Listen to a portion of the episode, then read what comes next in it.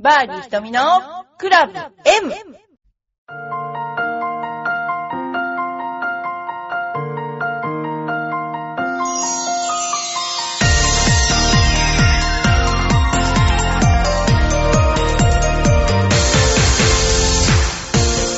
それでは11月も終わりになってきました今日この頃ですけれども、えー皆さんクリスマスの用意は始められましたでしょうかランニングセンターではもうあのクリスマスツリーがですね、えー飾られています。で外にうちあの外にあの木をねあのここを建てる時にえ高木高い木を何本低木を何本こういろいろ決まってるんですね。こういうものを建てる時には。でそれにあのちゃんと順次で木を建てあの植えたんですよ。植えたんですけどもそのクリスマスツリーみたいな木ってあるでしょ？あれが巨大化してしまって今。それで 切らないもんだから。なんだか三角の木がどんどん大きくなっちゃってあ切らなきゃいけないのねあれ。であのーあとは花水木じゃない？なんかねうちね水ならとか結構あの大きい木がありましてなんかね全然手入れしてないからどんどんどんどん大きくなっちゃっているんですよ今。ででもそこに電飾をするのもちょっとひかわいそうかなと思ってしてないんだけどあと裏にはあのヒイラギのあの泥棒よけじゃないんだけど ヒイラギとか植えてるんですけどね。結構あの森林化してます今。でもっとでも植えたいなと思ってるんだけどあとあれかなこのランニングセンターの中かな。中にもうちょっと木植えようかな。なんて思っている今日この頃です。であこの頃たあのすごいあの台風とかがね10月とかも季節外れの台風がありましたよね。でフィリピンなんかも被害を受けましたけどああいうこの看板類っていうのは風速何メートルまで持つんでしょうかって私いつも思っててうちのあの大きなゴルフボールあるじゃないですか。あれって何メートルまで耐えるんだろうかと思ってもしあれ本当に折れて T が折れて転がったら多分道路に転がったらえらい惨事になる。っていつも思っています。うちあのゴルフボールが目印なんですけどね。ちょっと思ってますね。はい。それではあのお便りじゃなくてあのご質問にお答えするということで。えー主人のおじがレッスンに行った方がいいか迷っているそうです。キャリアは3 4 0年。以前はとても上手で主人に教わったりしたそうですということなんです。年齢は60代です。レッスンはですねあのとてもあのねやはり私思うんですけど50代から始めるって言ってもその方の体力が残ってれば結構こうなんでしょう無理もできるんだけども60代だのもうもちろん若くてあのーなんていうか柔軟性もある方もおられるしゴルフなんかはそんなにすごくね大変なスポーツじゃないのであの大丈夫だと思うんですよ。ただね私が思うには若いスイングと年を取ったスイングっていうのは絶対に違うんですよ。それなんでかっていうと若い時のスイングができないとかじゃなくて年を取っても飛距離を確保したいと思ったらスイングってなるべく遠心力を使うように変えていかなければいけないんですよね。体力を使わずに。そうするとちょっと変化するんですね。その変化が例えばちょっと手をこねてるみたいに感じてみたりとかそのなんだろうなコンパクトに感じてみたりとかしちゃうわけですよ。でイメージとしてはそのすごくこうダイナミックなゴルフをしたいんだけども基本的に体が動いたからボールが飛ぶわけではないのでクラブヘッドが加速するからこそ飛ぶのでその時にあちょっとスイング違う。これ習いたいスイングじゃないって思うかもしれないんですね。でそこがやっぱりねあの習う時にちょっとこうどうかな。自分のイメージと今のやってるゴルフが合うかなと。やっぱり年とともにこうなんでしょう。飛距離を落としたくないっていうのが絶対なんですよね。そのために少しだけスイングを変える。あとは怪我が怪我をした場所や柔軟でない場所をカバーするようなスイングをあのなんていうかな教えたいんですよねこちらの方としては。あと腰が痛い人なんかは腰腰痛にまたさらになりたくないのでその腰をなるべくちょっと使わないんじゃないんですけどもねあの腰に優しいっていうかなそういうスイングを教えたいと思ってるんですよねでまあ飛距離は絶対大事なんですけどねだからあのーそういった意味で自分のイメージとちょっと違うというところがあるかもしれないというのと今までキャリアがある場合にはそのやってきたことにマイナーチェンジをしてやっていけば結構あのいい線いくんですけど全部変えてしまうのは難しいと思います。それからあとはあの、例えばその方が弱ってる場所手術をしたりいろんな場所があると思うんですけどそういうところを、まあ、カバーできるようなスイングですねでそういうふうにスイング作りをすると大体1人の先生がいいんですよね。なんでかっていうと先生は大体こうその人がんこのぐらい上手くなるとこんな感じになるなというイメージその人のスイングのイメージを連想してですねあのスイング作りっていうのを行うんですよね。そうすると何て言うかな A 先生はこう B 先生はこうって絶対に違うんですよね。そのスイング作りの過程も最終目標も。だからやっぱりできればいい先生を見つけてその先生にあのついてってほしいなとついてってほしいというか、まあ、その先生にうまく教えてもらう方がいいような気がします。ね、そんな感じですね。ただそのゴルフは飛ぶだけではないからこれだけキャリアがあれば多分あのアプローチうまいと思うんですよねだからアプローチとかパッティングの、えー、腕をですね磨いていただいてエイジシュートに私もエイジシュートしたいんですよね。エイジシュートあのね皆さんで目指していきたいなと思いませんか？私本当にそう思うんですよね。で次の質問いきますね、えー、もう一つだけ、えー、ゴルフの好きな方に質問です。他のスポーツにはない魅力とは何ですかって。あのー、これ本当にねあのー、面白いですね。やっぱり人それぞれですよね。えー、例えば人の力でねボールを最も遠くまで飛ばせる、えー、4時間野山を駆け回れる。終わったらすぐ風呂に入れる。人間観察できたくさん笑わせてくれる。スポーツと娯楽の境目がない。ハンデがなくてもプロがアマチュアに分けることが あるある。えー、っていうやっぱりねあの、一番いいのはやっぱり野山を駆け回れることかな。その何ですかね。平らなところを例えば皇居の周りを走ってる人もいると思いますよ。だけどもやっぱりアスファルトなんですよ。あれをちょっと下り上りの微妙なそのアンジュレーションのところを歩くと足首がとても柔軟になるんですよね。で1日にそんなに長く歩くなんて目的もなく歩くこともできないし。でただねまあ歩きに行こうって感じで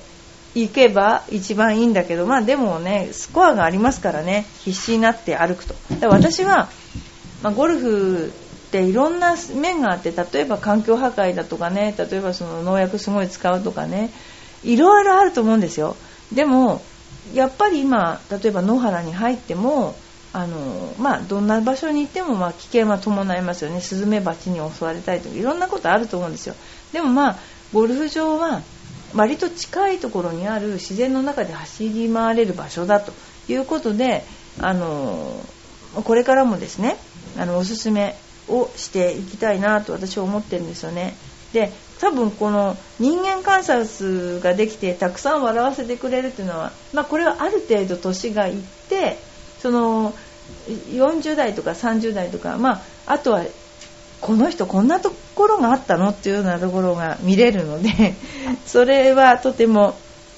面白いなと思いますよね。であの、まあ、こんなようなことで、まあ、好きだなって思う人もいるかもしれない。だからいろいろありますよね。お手軽1日丸1日行っちゃうわけじゃないですかねコースにね。でだからこういうスポーツって他にないな。ただ今あのあの車運転なさる方が少ないのでまあ、バスでバスとかそういったみんなであの合同のでね行ける手段があればあの、まあ、環境にも優しいかななんて思ったりもしてねあのそんなところが楽しいかなと思います。それではまたねお便りがブンブンブンブンいっぱい来てるのでブンブン紹介し紹介したいと思います。えー、いつものドンさん。ドンさんあのあれ？ドンさんあれ出してくれてない？あの自分のコーナー。あれ？自分のコーナー出してほしいドンさん。え、こんにちはドンです。チョアヘアのコンペ参加希望します。あの企画しますからドンさん。やっぱり先がいいよね。あの急にやるの無理だもんね。春先になってちょっとね初夏ぐらいがいいかな。あのみんなが休める時にしよう。えっとですね、えー、それでドンさんのこの本当に続きのあの番組をあのですね出してくださいね。あのこの間の予告からまだ来てないんですけどよろしくお願いします。それでは次。もう一つご紹介したいと思います。名前読んじゃいけないですよこれね。ラジオネーム足跡さん。もう本当に新しいお便り。皆さんどうもありがとうございます。あ本当聞いてくださってるんですよ私のバカ話をね。本当申し訳ないと時々寝てる時なんですよ。本当すいません。えー、これは読んじゃいけない。ここは読んじゃいけない。初めてお便りします。最近ポッドキャストでこの番組を知り毎回楽しく聞かせていただいております。私はゴルフ歴27年にもなりますがにもなりますが。今まで自己流で誰にも教えてもらったことがありません。あの結構多いですよね。私も10歳から始めて23歳まで教わらなかったですもんね。でぜひひとみ先生 先生とか言わないでほしいんですよね。聞いてみたいことがあり過去の番組で同じような質問がなかったか全放送を聞き直していました何 もう本当に皆さんあの ありがとうございます。あの見直して聞き直していただいてありがとうございます。でも時々寝てるんですよ。すいません。そこで同じような質問がなかったので改めて質問させてくださいって。あのね本当に申し訳ないぐらい皆さん真面目なんですよね。あのこれバーディー人もクラブ M っていうふざけた番組なので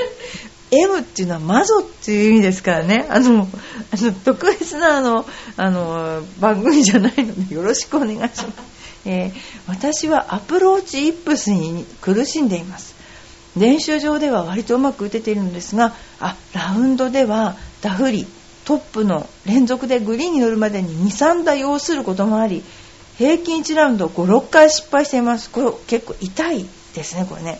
グリーンに乗れば成功とみなしていますので予選はなどはほとんどありません。この方も遠いんだうちから。もう近く行けば教えてあげるのにね本当。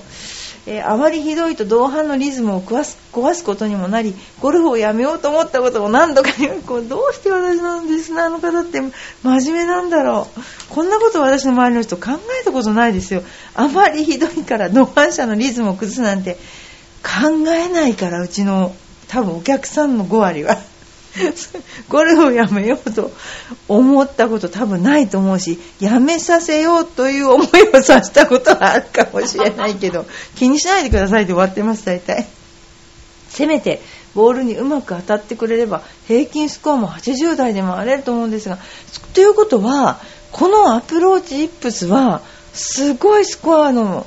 中でも大きいボリュームなんですね。この80台で回れるんですもんね平均ですよそれも。これすごいわ、えー、近くであれば行って直接教えてもらうのですが遠くに住んでいますのでこれもできません。直す方法またヒントだけであればぜひお願いします。丈夫になりました。これからも楽しい放送を楽しいあなん楽しい放送を楽しみにしています。ありがとうございます。あの割と私のラジオの方は長文多いですから全然大丈夫です。もっと長文でも大丈夫。えっ、ー、とですねあのすごく多分上手なんですよ。で上手だからこのいいとこにアプローチのラインがいっちゃうんだよ多分。そうするとの寄せて当たり前的なところにあの行くケースがすごく多いんじゃないかなと思うんですね。でその場合に力とか技術とか言ったら、えー、例えばグリーン手前からそうですね、まあ、ライが良ければですけど20ヤードとか、まあ、30ヤード以内なんてきっとこのレベルの方だったらワンピンによって当たり前ぐらい上手なんですよ。で技術としてはあの難しくない技術なんですねライが良ければ。あの大体このぐらいの距離あそこに落ちて大体分かった難しくないんだけど何が難しいって言ってこれ以上プレッシャーのかかるショットってないんですよね。でイップスっていうのが出るのは大体プレッシャーのかかるショットで出るわけですね。でそのプレッシャーのかかるショットっていうのはどういうショットかっていうとできて当たり前っていうのが一番プレッシャーかかる。例えば7番アイアンでグリーンのあヘアウェイのど真ん中でいいライ。私たちは天皇陛下のライと呼んでるんだけども そのライ。そのライでかつそのグリーンのピンがど真ん中。これって一番優しいじゃないですか。快晴美風。ね。でもこれは一番ミスるんですよ。なんでかっていうと当たり前だからなんですよね。当たり前っていうことがとかもう一つは何て言うのかな。自分の心をそれによって違うこう涙させた状況にしちゃうんですよね。だからあともう一つは欲もあるんだけどもこの優しいと一見見られるこの状況がいかにメンタルとしてあの難しく自分をさせてるかっていうことがまず分かってほしいんですよね。でそしてこれは難しいラインなんだとかえって思ってほしいんですよ。でプレッシャーをかけるとかいうことではなくてこれはあの技術ではなくて結構精神的には難しいラインなんだと思ってもらいたいんですね。で思ったらまず自分が緊張したらどういう風になるかを確かめてほしいんですね。で緊張してるのにリラックスしようとして全身の力を抜いたりとかしたら余計に変なことになっちゃうので例えば力を抜かないで打つ練習をしてみるとかね。例えばスイングを少し小さめにして打った後にフォロースルーでグリップをしっかり握る練習、要するにあのこういうあのミスショットっていうのはインパクトがこうボケてしまうっていうかインパクトがこうなんて言うんでしょうね。インパクトに集中できないっていうかそういう状況なのでなってしまうんですね。であのー1回失敗するとそのダメージがすごく大きいのでその衝撃的なあのー、て言うのかなのを目が自分で見てインプットしてしまってよりそれにあの精神的なこうなていうかズタズタ感が加わってこう余計できなくなっちゃうんですよね。ですからまずですねあの緊張してるんだということで練習場でもわざと緊張するような場面を想定して練習するんですね。それはどういうことかっていうとと例えば30センチの円の中に自分がアプローチ入れましょうっていうと結構リラックス感があると思うんだけど例えばボールに当てましょうとかここのボールに当ててみましょうとか言うとなんとなく体が引き締まったような感じになって精神的にもちょっとこうなんでしょう集中って感じを、あのー、受けるできるようになると思うんですね。ですから目標を小さく。それともう一つは多分あの精神的な部分はすごく大きいのでパッティングの練習をした方がいいと思うんですね、この方は。でパッティングの練習ってどうやってやるかっていうとあの1.5メートル以内長くなくていいんです。1.2メートルぐらいでいいかな。直線のまっすぐの、えー、ラインをですね基本的にその直線のまっすぐなラインをあの50球連続で入れる。もしそれ50球ダメだったら30球でもいいです。ないし続けて入れる。その29発目で外したらっていうプレッシャーを感じてほしいんですね。でそのプレッシャー多分この技術じゃないと思うんです。足跡さんは技術じゃなくてメンタルトレーニングだと思うんですよ。で私はメンタルトレーニングを結構やってる方なのでそういうようなことをしてえ例えば今日は、まあ、10球から始めてもいいですよね10球明日は11球12球みたいな連続であのパッティングマットでいいんですよね。あれで入れて今日はおしまいみたいな形でやっていくっていう手もあります。で大体こういう風だと技術的なことにあのなていうかなあの観点を置いちゃうんだけど結構そうでもなくってあのいろんな方向で治ってきます。あとは、えー、右手1本でアプローチをする練習をしてみたりとかあとはその足湯とか腰に思いっきりお腹とかですね力を入れて肩と腕の力を抜いてみる。もしくは例えば緊張した時にあの手に力が入るんだったらあのグリップは強く握ってみるとかいろいろやってみるとねいいと思います。で別にあの自分があのいっぱい打っても同伴競技者にあの迷惑とかリズムを崩すなんてことはもう1ミリも考えなくていいと思います私は。っていうのはちゃんと自分がプレーをして早くプレーをしてれば全然関係ないのであのもう1ミリも気にしないでください。で他の人は他のとこでいっぱいまんべんなく多分打ってると思うのであの大丈夫ですよ。であのこれからもですね、えー、もしこのどういう状況今これ治ったかとかありますよね練習しててであのこれを教えてくださいまたお便りくださいそれで、えまたそれでどういうふうに皆さんもこう出していただいたらあのその結果どういうふうに変化したかとか練習どういうふうにしたかとかあの教えていただければまたそれに私がお答えするので、えー、また皆さんの現状を教えていただければ私がお答えします。えー、他の方もあのチョアヘアの方に、えー、お便りをいただければ例えば今こういう状況で、えこういう練習をしてるんだけどどうも逆効果だとか例えばあのこういうニュアンスのことを言われたんだけど一体これはどういうことかと。私があの言葉とテレパシーで教えますから、ね、皆さんに。イメージ出ませんもんね。あのよろしくお願いします。あのぜひあのお便りをねお待ちしてます。それではあの、えー、っともう一つだけ読もうかな。かね。えー、いっぱいですねお便り。えー、っとともまるさんからひとみ先生こんばんは。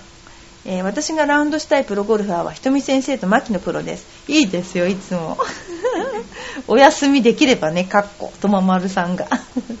浦安に住んでいた時にケーブルテレビで牧野プロのエンジョイゴルフという番組を見てこの方とプレーしてみたいと思いました。そうなんですね牧野さん。かっこいいですよね牧野さんね年をとってもね。番組あの牧野さんのねテレビはあの人をけなさないんですよ絶対本当に。あのそこがソフトでとても昔からねなんかこういい感じのあの方ですよね。で番組ではうまいアマチュアの方と回るとどうしても、えー、ラウンドで負けてしまうのですがその時の寂しげな表情や雰囲気が好きで負けちゃうのね。牧野さんが。ああ面白いこれ、えー寂しげな表情をするわけですね。本当に悔しそうなんですが番組上言い訳もできないし。あの寂しそうな表情や仕草をぜひ見ていただきたいです。ケーブルテレビ牧野プロのエンジョイゴルフの牧野さんが負けた時の寂しそうな顔。でファンになっちゃったんですねこのやるせない顔に。えひとみ先生もテレビ番組やってほしいです。私ねテレビ番組やってたんですよ昔。何本も。あのね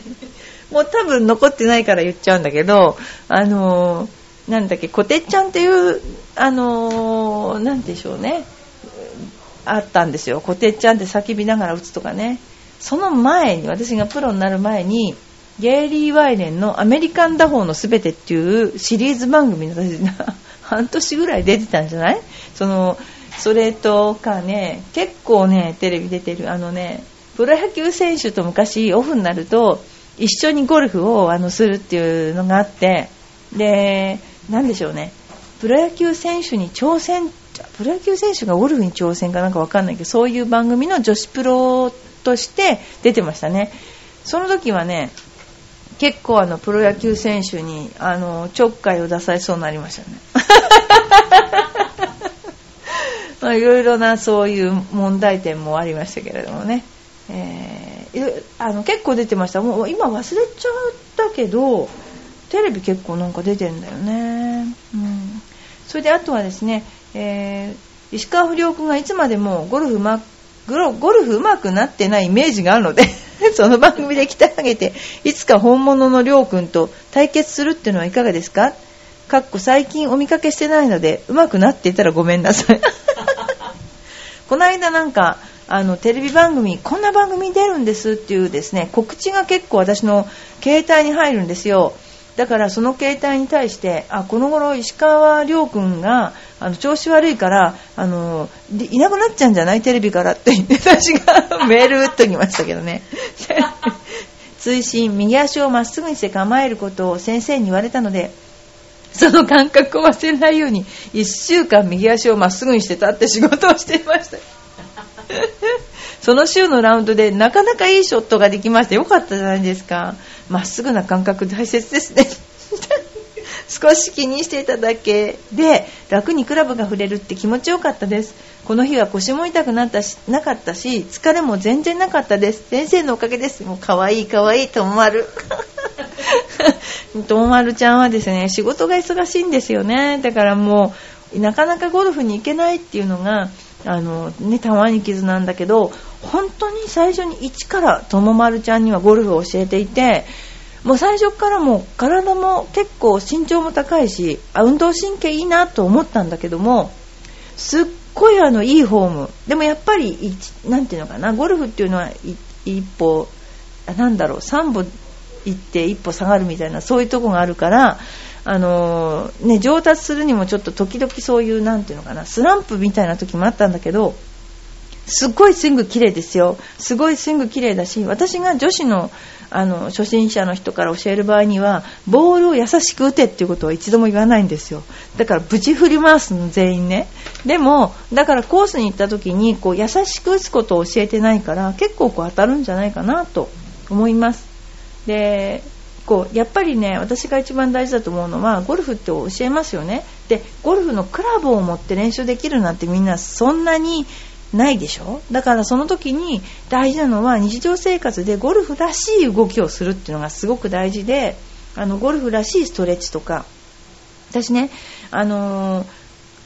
確かね31歳ぐらいまで試合出てたと思うんですよ。で31歳ぐらいまで試合子供を1人産んでからその後裏シートで試合出てたんだけども全然結果は良くなかったんだけどその時より今の方が多分私上手くなってると思うんですよゴルフは。でなんでかっていうと日常的私練習って本当にしないんですね。しないことがいいことじゃないんですけどその日常的にゴルフの動きっていうのを結構気をつけて動いてますね。だからそのイメージの中でこういう時にはこういう風に動くんだとかそういうのがあるのでこの間もラウンドして2オーバーぐらいだったかな？だから結構ねラウンド数も少ないんですけどもあの、下手になってないの。だから練習しないでうまさを保つとかそういうの得意かもしれないので本書いてもいいかとかみんな言ってみんなに言ってたんだけどもだから私が練習してるとちょっと異様みたいですね。うちの練習場で。練習してるみたいなこと言われて。でもこの頃合気道の受け身とかやってたりして練習してないね そそんなようなこの頃です。えー、ともまるさんもあの頑張ってね、あの今度はコースにいっぱい出て、いろんな練習をですね、あのいろんな来から打つっていうことをあのやってみたらもっと上手になるんじゃないかなと思います。えー、それでですね、私あの今まで、あのー、ちょっと今日までか、えー、アメリカのですねサウスカロライナにある、えー、ゴルフスクールで、えジュニアのゴルフスクールでハンク・ヘイニー IJGA っていうねゴルフスクールのあのアドバイザリースタッフをやってたんですよね。でそこに娘が行っててで、あのまあ、お世話になってて高校3年そこで通ってたんですけども。でそこのアドバイザリースタッフを、あのあの辞めてあの今回ちょっと辞めてですね別のことをちょっとやることにしたのでアメリカにあんまり行く機会はあのなくなったんですけどもハンク・ヘイニーさんもそこのジュニアスクールからはもうあの引きまして、別の人があのやるようですこれから。なので私あのハンクとの本当の出会いっていうのは本当これね偶然ってあるんだなと思うけども娘を留学させようと思って、えー娘が中学3年の秋に単身で私あの IJGA ハンクヘイニー IJGA っていうねところに行ったんですよ。そしてその時はあのダハスキーっていう島にそのスクールがあってで船で行ったんですね。そしたらその日に本当にもう前に一つの確実でハンクがいたんですよね。別にアポイントを取ってたわけでもないしそしたらハンクがいてもう本当にこうなんでしょうね。もうこれは泥低いフェードとか言って七色の変化球みたいな感じで見せてくれてでとてもいい人で。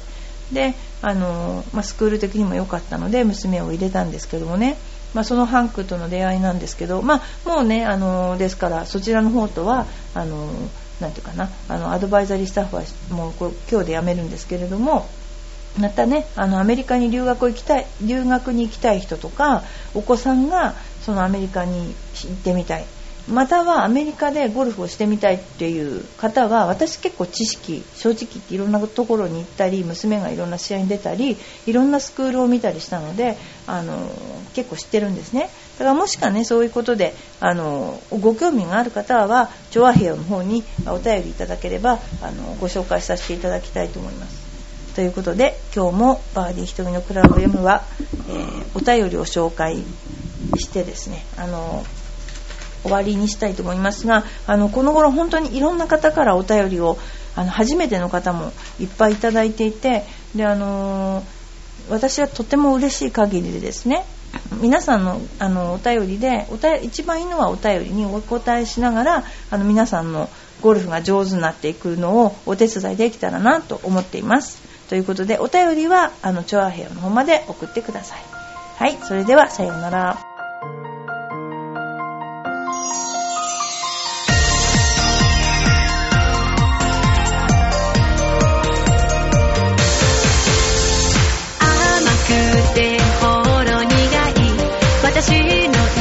しちゃか